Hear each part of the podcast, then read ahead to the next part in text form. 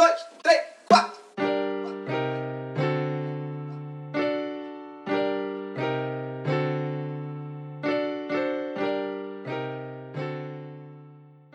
Olá a todos! Subimos uns decibéis aqui, não foi?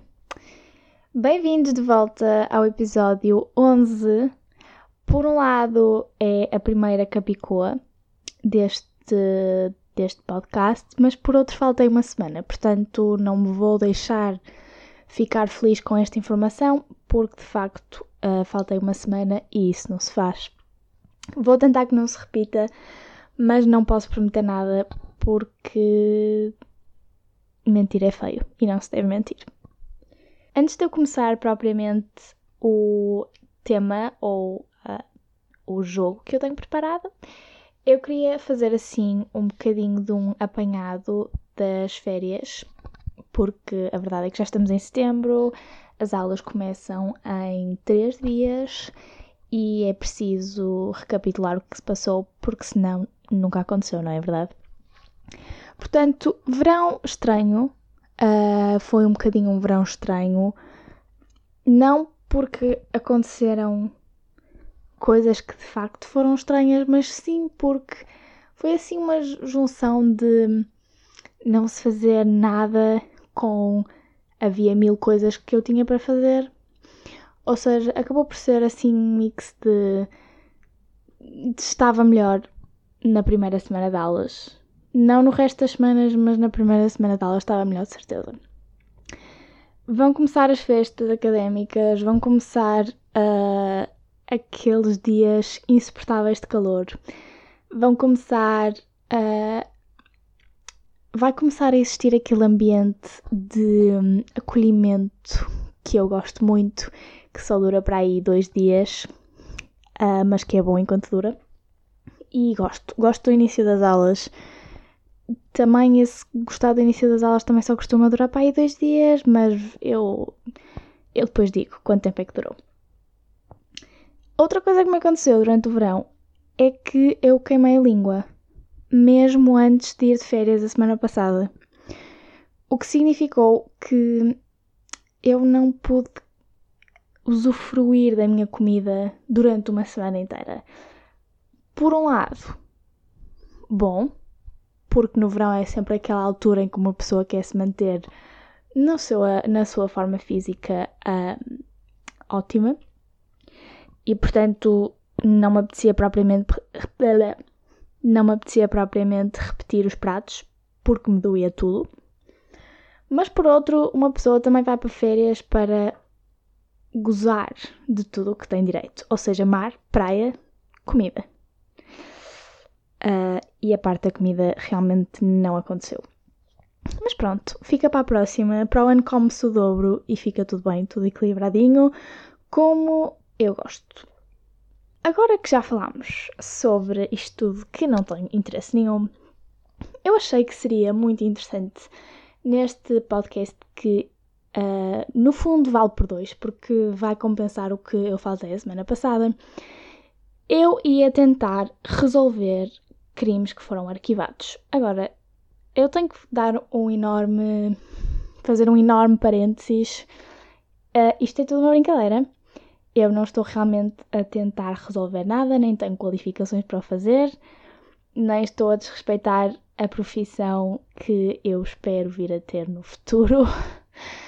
É, e portanto, isto é tudo em espírito de brincadeira. Se quiserem dar a vossa opinião ou dar uma história alternativa, estão livres de o fazer. Portanto, eu fui um, à maior coletânea de crimes no mundo inteiro, que se chama uh, Correio da Manhã. E eles têm um artigo na página deles que se intitula Casos arquivados, homicídios que ninguém explicou. E portanto, uh, eu não vou ler, ou seja, isto tem vários, vários casos, eu não vou ler cada caso, o, o texto de cada caso na íntegra, até porque isso provavelmente é plágio. Não, não é plágio, é. Tem direitos de autor, provavelmente, e eu não, não me apetece ler isto tudo, portanto vou tentar ler nas, nas entrelinhas. Eu ainda não li nada disto, uh, nem sei se conheço algum destes casos, mas vou tentar uh, encontrar uma explicação para estes homicídios que foram arquivados. Vamos ver se conseguimos resolver algum hoje. O primeiro chama-se o Primeiro-Ministro. Uh, Palm era o Uh, Olaf Palm era o primeiro-ministro no fim do mandato, quando foi assassinado em 86. Uh, lá, lá, lá, já tinha sido reeleito. Foi muito marcante na história da Suécia, da Europa. Fez bué de coisas, lá lá lá, economia. Ok. No dia 28 de fevereiro, depois de ter ido ao cinema com a mulher, um, quando regressava a casa a pé, foi atingido nas costas por disparos efetuados por um indivíduo que fugiu. Ora bem, primeiro dado. O primeiro disparo atingiu mortalmente o primeiro-ministro uh, e a segunda bala fez uh, raspão uh, e atingiu a mulher dele.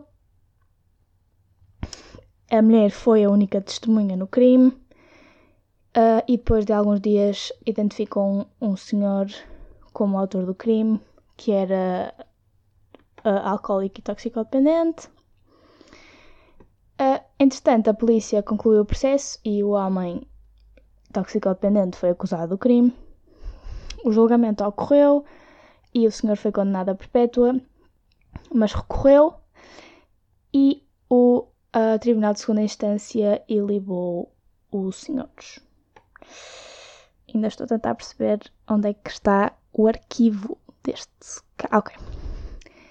Uh, o Supremo Tribunal recusou que fosse efetuado novo julgamento por não terem sido recolhidos e apurados novos factos e o senhor que tinha sido condenado no início morreu em 2004 sem que tivesse havido alguma prova que o ligasse ao crime além de uma semelhança com o vulto que a mulher do primeiro-ministro viu.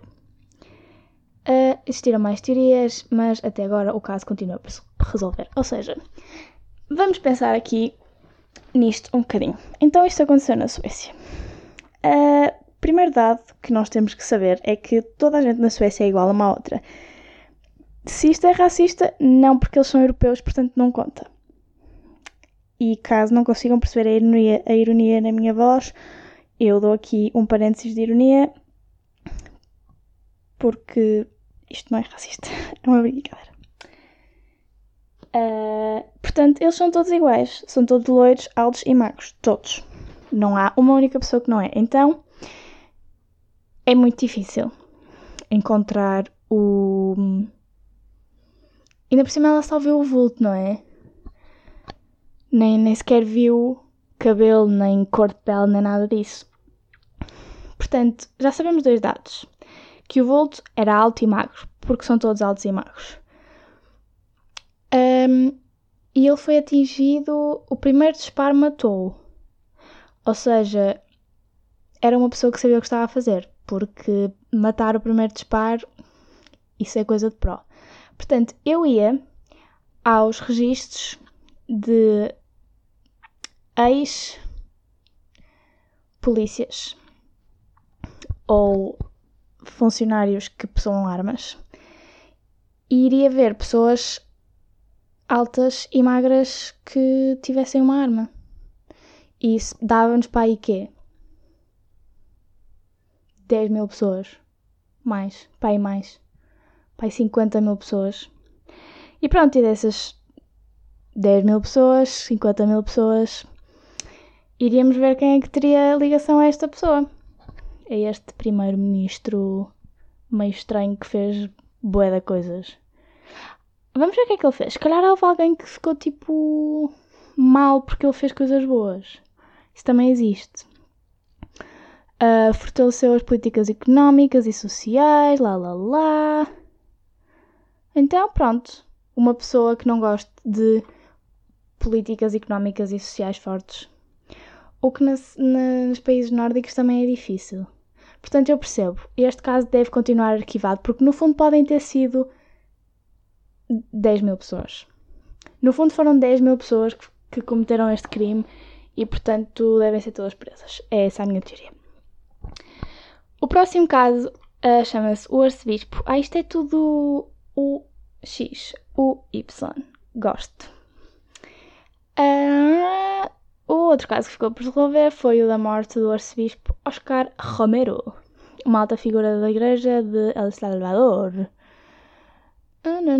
Ah, uh, este. Pois, ok.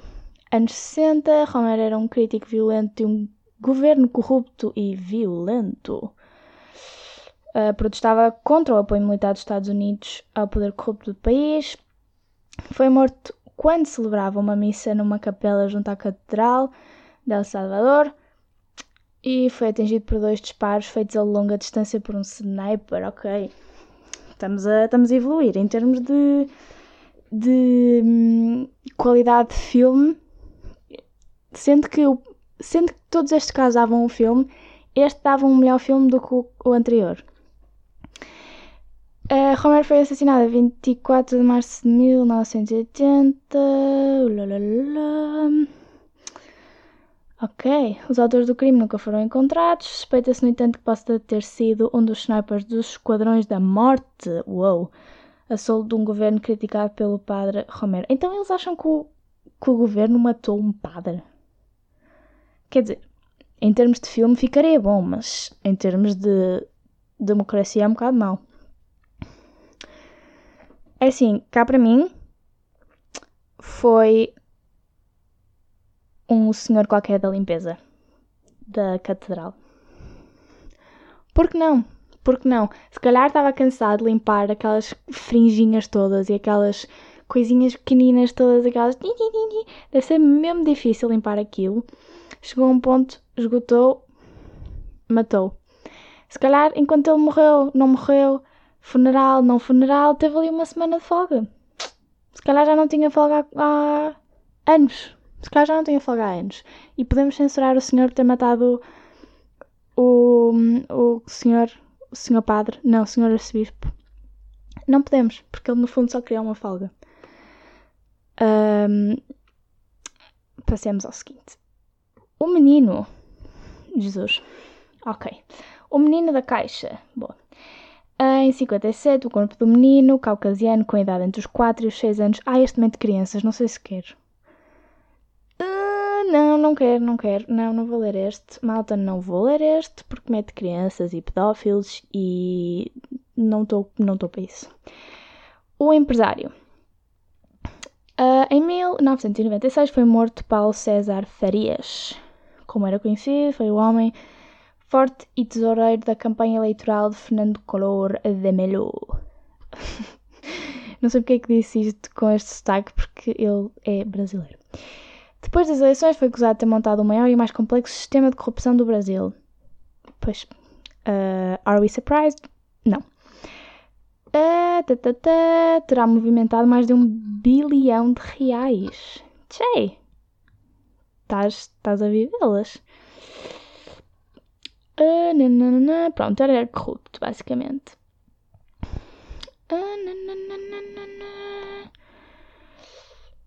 Ok. A 23 de junho de 96, o empresário e a namorada foram encontrados mortos na luxuosa casa de praia de Alagoas. Logo que a morte foi conhecida, a polícia tratou de informar que se tratava de um crime passional, uma crise de ciúmes. Uh, sendo que a namorada matou o empresário e depois suicidou-se. No entanto, nem a disposição dos corpos nem os locais de impacto dos projéteis abonavam a favor de tal teoria. Ok. E portanto, nenhum. Ah, e depois nenhum dos seguranças ouviu qualquer disparo, nem o caseiro. A cena do crime não foi preservada e os resultados forenses foram nulos, mas os suspeitos começaram a aparecer a um ritmo alucinante. Alucinante! Meu Deus! Do crime passional rapidamente se evoluiu para uma situação de problemas familiares e as suspeitas recaíram sobre o irmão do empresário. A investigação acabou por. Ok, o juiz concluiu que havia ocorrido de facto um duplo homicídio e que alguém havia morto o empresário e sua namorada, mas que não era possível identificar os autores. Ora boa. Como assim? Hum, o senhor morreu e levou os segredos para a sepultura. Que segredos? Então ele sabia. Ah, ah os segredos da corrupção. Ok. Burra. Um, pronto. E o senhor morreu e a namorada morreu. E não, nunca se chegou a provar quem eram. Então, ok. Então os seguranças não viram nada. Ou disseram que não viram nada. Ou viram. Será que. Será que foi um dos seguranças que se meteu com a namorada depois a namorada meteu-se com outro dos cinco seguranças. Tipo, quem é que precisa de cinco seguranças? Ok, a namorada meteu-se com outro segurança, portanto estão dois seguranças envolvidos. Mas o uh, empresário sabia disto tudo, porque ele no fundo só queria a namorada porque sim.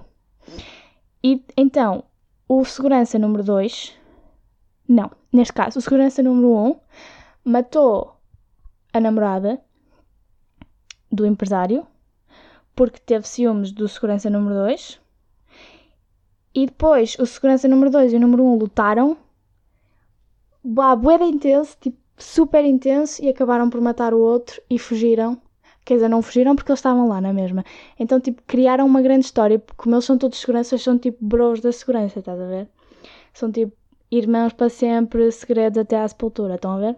Então, criaram aquele alibi de que, ai, não sei, não fui eu, não sei o que é que se passou, não ouvimos nada, mas no fundo foi tudo eles. E até hoje eles, eu não sei se eles estão vivos, já não me lembro quando é que foi o, o coisa, não apetece ver. Mas até hoje eles sabem, eles sabem que foram eles e continuam a viver com isso. E eu peço que eles se entreguem porque isto não se faz. Ai, Próximo. Uh, ok, temos que passar para outro artigo do Insider. Este é sobre crimes uh, que ocorreram nos Estados Unidos. Não, Unsolved Crimes in History. Portanto, provavelmente é tudo nos Estados Unidos. Porque hum, quando se fala assim globalmente, normalmente, não é? Vamos cá ver um, vamos puxar, também não temos assim grande tempo, não é? Quanto é que estamos? Estamos a 18 minutos. Uh, portanto, vamos aqui a mais um ou dois. Este, o assassinato das irmãs Grimes. Bem feinhas, coitadinhas. Uh, há uma aqui que parece o Sean Mendes. E a outra não tem nada a ver. Uh, será que não são mesmo irmãs? Será que é isso? Será que a história parte disso? Será que é tipo o avô do Shawn Mendes? Será que é tipo a mãe de. Oh meu Deus. Bom. As irmãs Barbara e Patricia uh, foram ver o filme do Elvis Presley. Também, coitadas. Gosto muito do Elvis Presley! Estou a brincar. Um, em dezembro de 1956, quando desapareceram. A polícia encontrou os corpos um mês depois numa estrada. Eu. Uh, não gosto nada destes. Os investigadores questionaram e um, interrogaram, neste caso, um, um senhor local, uh, mas nunca foi formalmente acusado. What? A conexão das irmãs Grimes ao Elvis Presley. Hã? Então, eles começaram a meter teorias de que o Elvis Presley tinha alguma coisa a ver com a morte das irmãs? Ai não. Ok. As teorias começaram-se a formar e um, teorizou-se que elas teriam namorados secretos ou que elas iriam uh, visitar a cidade natal do Presley. Eu não percebo o que é que, exatamente o que é que o Elvis Presley tem a ver, porque elas foram ver o, o filme. Será que eram tipo fãs loucas? Fãs louquíssimas e tipo morreram a tentar conhecê-lo? Jesus, como é que isto nunca foi. Hã? Ok, primeiro este artigo é bem confuso. Segundo, tipo, se elas eram fãs loucas, também estavam à espera de quê, não é? Enfim, não é? Continuo sem perceber um, o que é que a morte delas tem a ver com Elvis Presley. Será que ele matou-as e, e é por isso que ele ainda está vivo? Porque está tipo tão ressentido e tão. sente-se tão mal com ele próprio que precisa de estar vivo e está vivo nem sabe fisicamente como, mas está vivo só para dizer dizer-nos a nota e dizer à família que foi ele que as matou. Mas não tem mal, porque elas eram grandes fãs, grandes fãs. E no fundo tiveram que sempre desejar, desejavam que era no fundo vê-lo ao vivo. Um, isto foi um bocado um final macabro, não foi? Foi um bocado, foi um bocado chato, peço desculpa. Uh, mas Elvis, se me estás a ouvir, um, já é a altura de botares para fora os segredos, está bem? Espero que tenham gostado uh, deste episódio. Não se esqueçam de ver os episódios para trás, porque eu sei que o mês de agosto é muito parado e que vocês esqueceram que existiram episódios para trás. Portanto, não se esqueçam de dar aí aquela um, apanhadela básica às coisas que ficaram para trás. E se um, gostaram, não se esqueçam de subscrever e deixar comentários sobre temas que queiram que eu fale ou coisas que, eu, que querem que eu faça. E até para a semana. Um, dois, três.